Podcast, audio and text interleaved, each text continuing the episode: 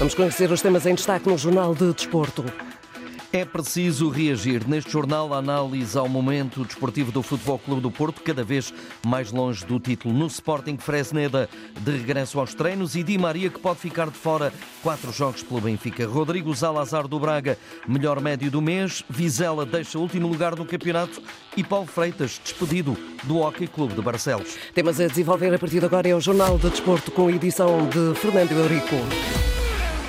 Vão-se os anéis, ficam os dedos. O ditado popular serve na perfeição ao atual Futebol Clube do Porto. Depois da derrota em Aroca, que compromete seriamente o título, José Alberto Costa, um dos históricos dos portistas, acha que a equipa tem que lutar ainda por um lugar no acesso à Champions da próxima temporada. O Porto tem que se agarrar com unhas e dentes ao que tem feito ou à continuação de, de, de, de um trajeto positivo na, na Liga dos Campeões, naquilo que ainda falta. Depois, hum, os tempos podem ser nubosos, porque, como, como referiu, para o ano, eh, em termos eh, financeiros, eh, a situação pode alterar-se para as equipas que ficam fora do, do, primeiro e do segundo lugar. Espero que isso não aconteça, porque se acontecer, terá que haver, eh, eu direi, reformulações na forma eh, de estar e de conduzir e de gerir o clube. Falhar uma presença na Liga dos Campeões da próxima época vai obrigar o Futebol Clube do Porto a reformulações. O dinheiro é tudo para um clube que nesta altura vive de forma instável. Não é um fator de estabilidade, antes pelo contrário, é um fator de grande instabilidade, uma vez que é uma situação nova no historial recente, recente não, no historial dos últimos 40 anos do futebol do Porto, como sabe, eh, uma oposição tão forte, uma contestação tão forte nunca foi evidente, e isso eh, este, estes resultados eh, ajudam a que esse clima possa aumentar. Embora eh, a equipa em si acho que é capaz de contrariar isso mesmo. Não tem sido norma o Porto perder tantos pontos, mesmo que vença todos os desafios até final. É a pior segunda volta da era Sérgio Conceição, que ontem assumiu toda a responsabilidade, mas neste momento era importante que soubesse controlar melhor as emoções. O Sérgio com todo o empenhamento, com toda a irreverência, com todo o empenho que põe na condução da equipa, acho que nos momentos mais difíceis, nos momentos de tensão, eh, já deveria saber controlar melhor as suas emoções. Só tinha a ganhar com isso e a equipa e o ambiente só, tinha, só tinham que também eh, ganhar com isso. Nesta entrevista ao jornalista João Correia, José Alberto Costa, ex-atleta e sócio azul e branco, está preocupado com o nível da equipa porque se um adversário já é complicado, ter que recuperar para dois é muito pior. Uma exibição eh, fraca, eh, um resultado mau em função de, das aspirações eh, do futebol do Porto.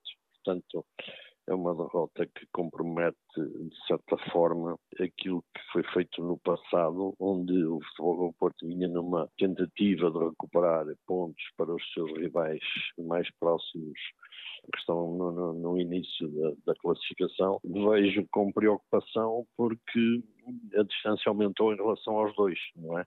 Nem sequer eh, conseguiu aproveitar o empate, a perda de pontos do Benfica.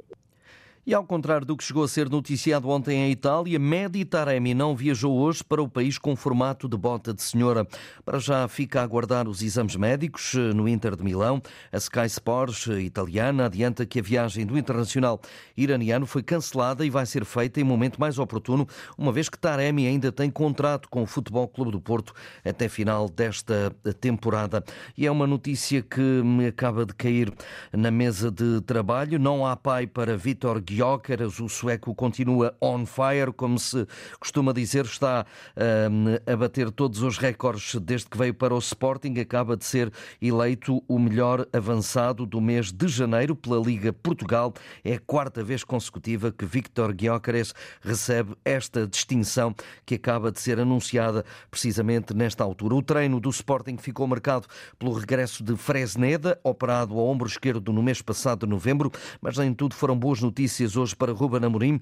Paulinho ressentiu-se da lesão no pé esquerdo e é carta que está fora do baralho para o jogo com o Young Boys na próxima quinta-feira, às 17h45, em Berna, na Suíça. O avançado esteve em dúvida para o jogo com o Braga devido a um traumatismo no pé direito e, segundo informação avançada pelo Sporting, vai ser obrigado a parar com tendinite pós-traumática no pé direito. Mediante este cenário, o técnico do Sporting voltou a contar com, ou volta a contar com duas baixas por lesão. San Just está a recuperar de uma entorse na sessão de trabalho do Sporting, a assinalar ainda hoje a chamada dos jovens Manuel Kisanga, um médio, e do avançado Rafael Nel. A Associação Portuguesa de Árbitros de Futebol decidiu apresentar uma participação ao Conselho de Disciplina da Federação em relação a Ángel Di Maria, jogador do Benfica, na sequência das declarações proferidas pelo argentino após o jogo com o Vitória Sport Clube. As palavras do extremo emitidas à Sport TV são consideradas pela PAF como lesivas da seriedade a dos árbitros, motivo pelo qual o jogador agora arrisca um castigo, conforme o artigo 158 do regulamento das competições organizadas pela Liga Di Maria, enfrenta a possibilidade de uma suspensão que pode variar entre 1 a 4 jogos ou uma multa que pode oscilar também entre os 1.500 e os 7.600 euros. O Vizela deixou para o Desportivo de Chaves a lanterna vermelha do campeonato ao fim da jornada 21, que encerrou esta tarde na cidade do Galo. A equipa de Vizela venceu por 1-0 diante do Gil Vicente com um gol do melhor marcador da equipa vizelense, Samuel Essende. É um jogo a que assistiu o jornalista da Antena 1, Ricardo Pinheiro. Foi com menos um em campo, mas com o forte apoio eh, chamado o 12 jogador nas bancadas que o Vizela segurou o triunfo em eh, Barcelos. O Vizela conquistou um triunfo, portanto, pela margem mínima, ainda assim, depois de conseguir controlar todas as tentativas da turma da casa no segundo tempo. O Gil Vicente usou e abusou do cruzamento, mas não conseguiu sequer igualar uma partida bastante complicada e disputada até ao apito final. Foram 10 os minutos de compensação dados pelo árbitro da partida, Ricardo Baixinha. No encontro onde a primeira parte foi equilibrada, ainda com ligeiro domínio vizelense, já na segunda metade só deu Gil Vicente, ainda que a formação gilista não tenha conseguido alvejar com sucesso as redes forasteiras e assim chegar ao empate. Três pontos carnavalescos que seguem para Caldas de Vizela, o suficiente para o conjunto a Minhoto deixar o último posto da tabela classificativa ainda que em lugar de descida, somente à frente do Desportivo de Chaves com mais dois pontos, mas ainda há quatro pontos do Casa Pia em posição eh, de play-out. Fica em branco eh, o quarto eh, melhor ataque do campeonato, o Gil Vicente, que volta a perder. SND, autor do golo solitário do triunfo vizelense, chega aos 10 na prova da conta pessoal e o Vizela com isso volta a vencer depois de um jejum terminado de cinco derrotas consecutivas festa vizelense e de que maneira aqui nas bancadas do Estádio Municipal de Barcelos. O placar mostra-nos Gil Vicente 0, Vizela 1. E agora as reações dos treinadores. Ruben de la Barrera, técnico do Vizela, salientou o espírito de sacrifício da equipa que jogou os últimos 20 minutos com menos um jogador. E é assim, diz, que a equipa vai ficar na Primeira Liga. A equipa pois eh, ofereceu uma, uma autêntica exhibição de energia, de coragem, de, de alma, en definitiva, non? E eso é, é o que temos que agregarlle o todo, a todo o que facemos para pois eh, ficar onde merecemos eh, ficar, non? Pois porque estou convencido de que este grupo eh, merece tudo eso e muitísimo máis. Samu, capitão dos Vizelenses, espera que este tenha sido o clique que a equipa precisava para subir na tabela. Eu espero que sim, porque obviamente estávamos a precisar de uma vitória, era importante para nós, principalmente para somar os três pontos e mantendo este espírito, mantendo esta, esta entrega, esta intensidade até ao fim, acredito que vamos conseguir o objetivo.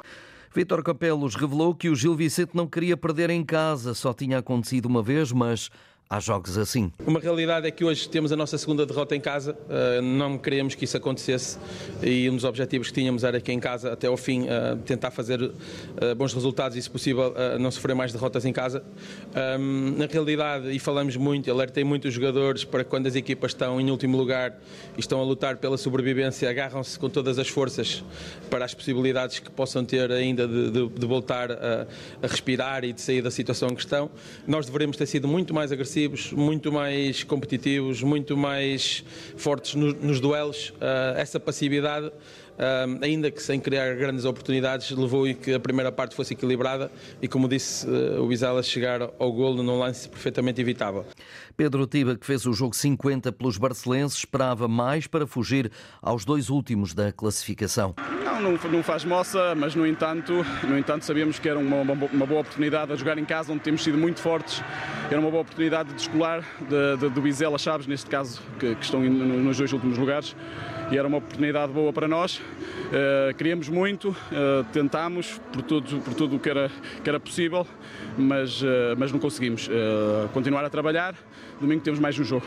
Está fechada a jornada 21 do campeonato. O Chaves é o último com 14 pontos, o Vizela é penúltimo com 16, ambos em zona de descida direta. O Casa Pia está no lugar de play-off de manutenção, tem 20 pontos somados. Gil Vicente é 11 após esta derrota com 22 pontos. Rodrigo Salazar foi eleito pelos treinadores principais da Liga como médio do mês eh, em janeiro, com quase 19% dos votos. No período em avaliação, o centrocampista do Braga eh, totalizou 285 minutos, eh, marcou um gol, fez uma assistência. Salazar foi distinguido pela primeira vez esta temporada e ganhou Pedro Gonçalves do Sporting, que teve 17% dos votos, e João Neves do Benfica, que chegou quase aos 16%. Entretanto, os espanhóis do El Chiringuito avançam que o Atlético de Bilbao já assegurou a contratação de Álvaro Jaló para a próxima temporada. O jogador tem contrato com o Braga até junho de 2027, renovado em setembro do ano passado e uma cláusula de rescisão no, na ordem dos 20 milhões de euros. Álvaro Jaló tem 13 golos e 3 assistências nesta temporada. Braga, que joga depois de amanhã a primeira mão do play-off da Liga Europa em casa, frente ao Karabakh do Azerbaijão.